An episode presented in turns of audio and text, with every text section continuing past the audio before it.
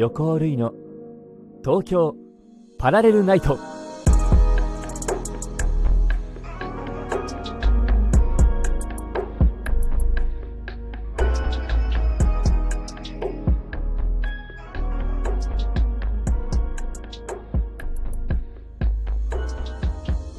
皆様こんばんは。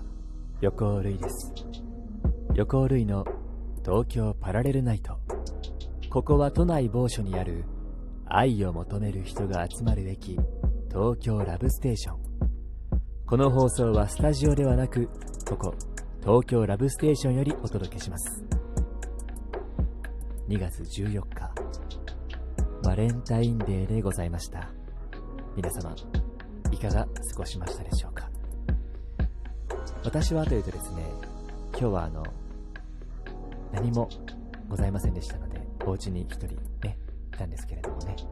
あのアップルパイを作りましてはい。今日はですねあの月歌っていうねコンテンツの如月恋くんというキャラクターの誕生日でございますのでその誕生日をお祝いしようかなと思ってアップルパイを焼きました。このアップルパイがですねあの実家の味なんですね。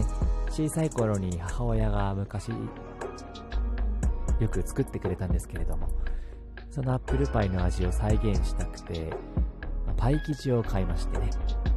それでどうやって作るのって聞いたんですけれどもすごく手軽に作れるのかと思いきやあの最初に聞いたのがリンゴにリンゴをいちょう切りにして砂糖をまぶしたら一晩冷蔵庫で寝かせますって言われて 仕込みから始めないといけないやつだってなりましてね。はいちゃんと仕込みました。で食べたんですけれどもねめちゃめちゃに美味しくてあ懐かしいこんな味だったと思いながらやっぱりね昔の記憶の中の味には勝てないんですよね。これを伝えたら舌が超えたんじゃないって言われたんですけどいや多分そういうことじゃなくて何かが違うんだろうなと思いますね。うん。まあきっと子供に作ってあげようと思って作ったものと自分で食べようと思って作ったものの差なんでしょうね。でもね出来上がりはすごく素晴らしくすごく素晴らしく、うん、美味しかったのでまた作ろうと思います。とても簡単でいいですね。はい。というね前置きが長くなりましたが。え本日はですね普通お歌をたくさんいただきましたのでちょっと読んでいきたいと思っております。ラジオネームメルさんよりいただきました。ありがとうございます。ルイさんこんばんは。はいこんばんは。2月14日バレンタインですね。ですね。全国のカップルが浮き足立つそんな日に私はメガネ屋さんにメガネを受け取りに行きました。先週メガネを作りに行きやっと完成したメガネ。フレームも可愛くてお気に入りです。なるほど。ルイさんはメガネのフレームの形や素材ノーズパッドありなしにこだわりとかありますか？こだわりがあったら聞きたいです。PS 今回初めてメガネ屋さんで視力検査をしたのですが初めて。利き目利き手のようによく使う目が右目から左目に変わっていました。なんで？って驚いていたら店員さんが右目の方が視力が悪いので見えやすい方に変えたんでしょうねと言っていて自分が気づかぬ間に体はいい方に変えていってるんだなぁと感心してしまいました。久しぶりに検査するといろいろ面白いことが見つかって楽しかったですとのことです。ありがとうございます。そうですね。あのそんなにねこだわりはなくてメガネ屋さんに行って買う時も特にその、まあ、丸縁とかねあの四角い縁縁が縁フレーム？フレームが金属なのかあのべっ甲みたいなやつなのかプラスチックなのか。あとノーズパッドもありなしこだわりないですね。うん。最近持ってるやつはねノーズパッドないのが多いんですけど昔はノーズパッドありつけてましたし。うん。そんなにこだわってないかな。なんかその時にあこれ似合うなーみたいな自分の気持ちが上がるメガネを買うようにはしてますかね。でもそんなにね、なんか、気分でメガネ変えようみたいな。僕のメガネはあの、おしゃれメガネじゃなくて、ガチメガネなのでね、そんなに持ってないですね、メガネ。基本は一つ。うん。たまに二つ。そうね。視力検査初めてしたってすごいな。私毎回しますよ、メガネ屋さん行くと。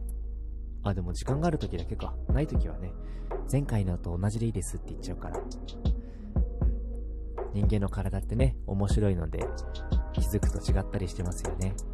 うん、またあの、メガネのね、お話もぜひぜひお便りお待ちしてます。メガネの使い、使い心地こんなでしたぜ、みたいなね。はい。いつもありがとうございます。そして、ラジオネーム、まいちゃんよりいただきました。ありがとうございます。るいさん、ハッピーバレンタイン。はい、ハッピーバレンタイン。今まで食べたチョコの中で、これは変わってるなって思ったものありますか？私は今年食べた柚子とみかんのチョコレートが初めての美味しさで驚きましたとのことですね。なるほどね。確かにチョコいっぱいありますもんね。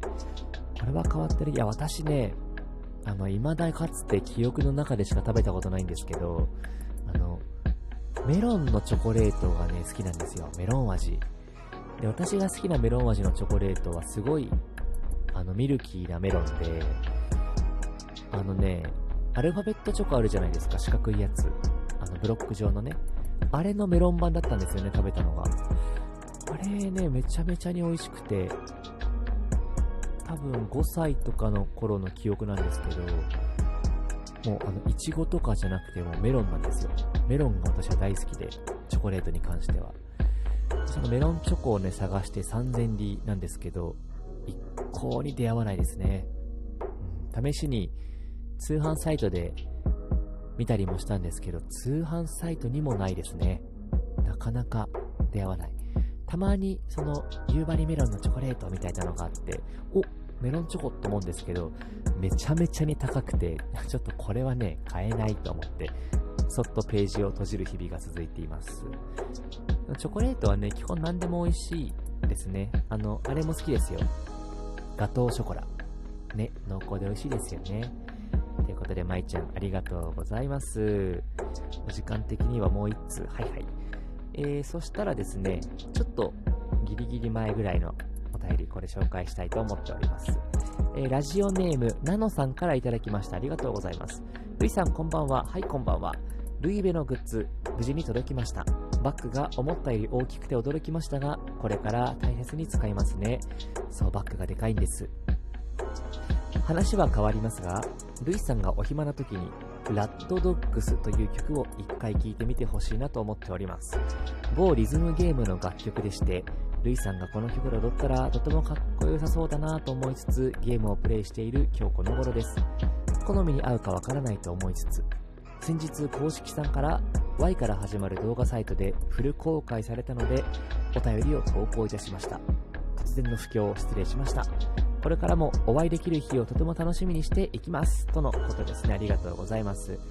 あのねバッグがねそう大きいんですよ。あれはあの、まあ、私のね独断と偏見なんですけどあんまちっちゃすぎてもね入らんろと思って。あとあのまあ、私ほらよく踊るので、レッスン着とか靴とかね、入れたらいいなと思ってね、作りました。でも、本当に大きいので、あの、持つとね、可愛いの。荷物入れて持ってごらんなさい、皆さん。可愛いですから。はい。ラットドッグさん弾きましたよ。あの、かっこいい曲でしたね。こう、最初の入りとかもすごく素敵で、踊りやすそうな曲だなと思いました。うん、とても素敵な曲ですね。あれですよね。あの、ボーカロイドの方々のゲームのね、はい、やつだと思うんですけど、あの、こういうね、不況系、とてもありがたいのでね、バシバシ布教してほしい。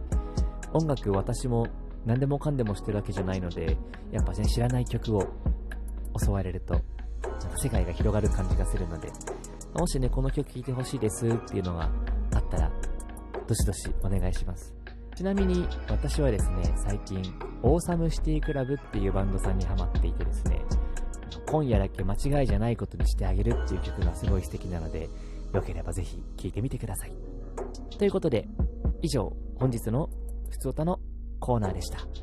たくさんのお便りありがとうございました。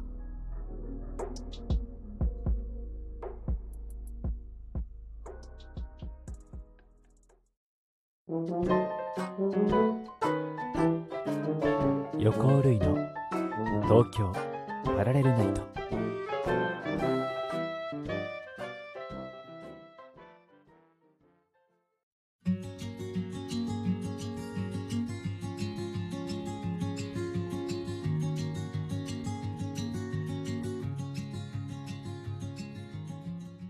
はい、ということで、本日もあっという間でございましたね。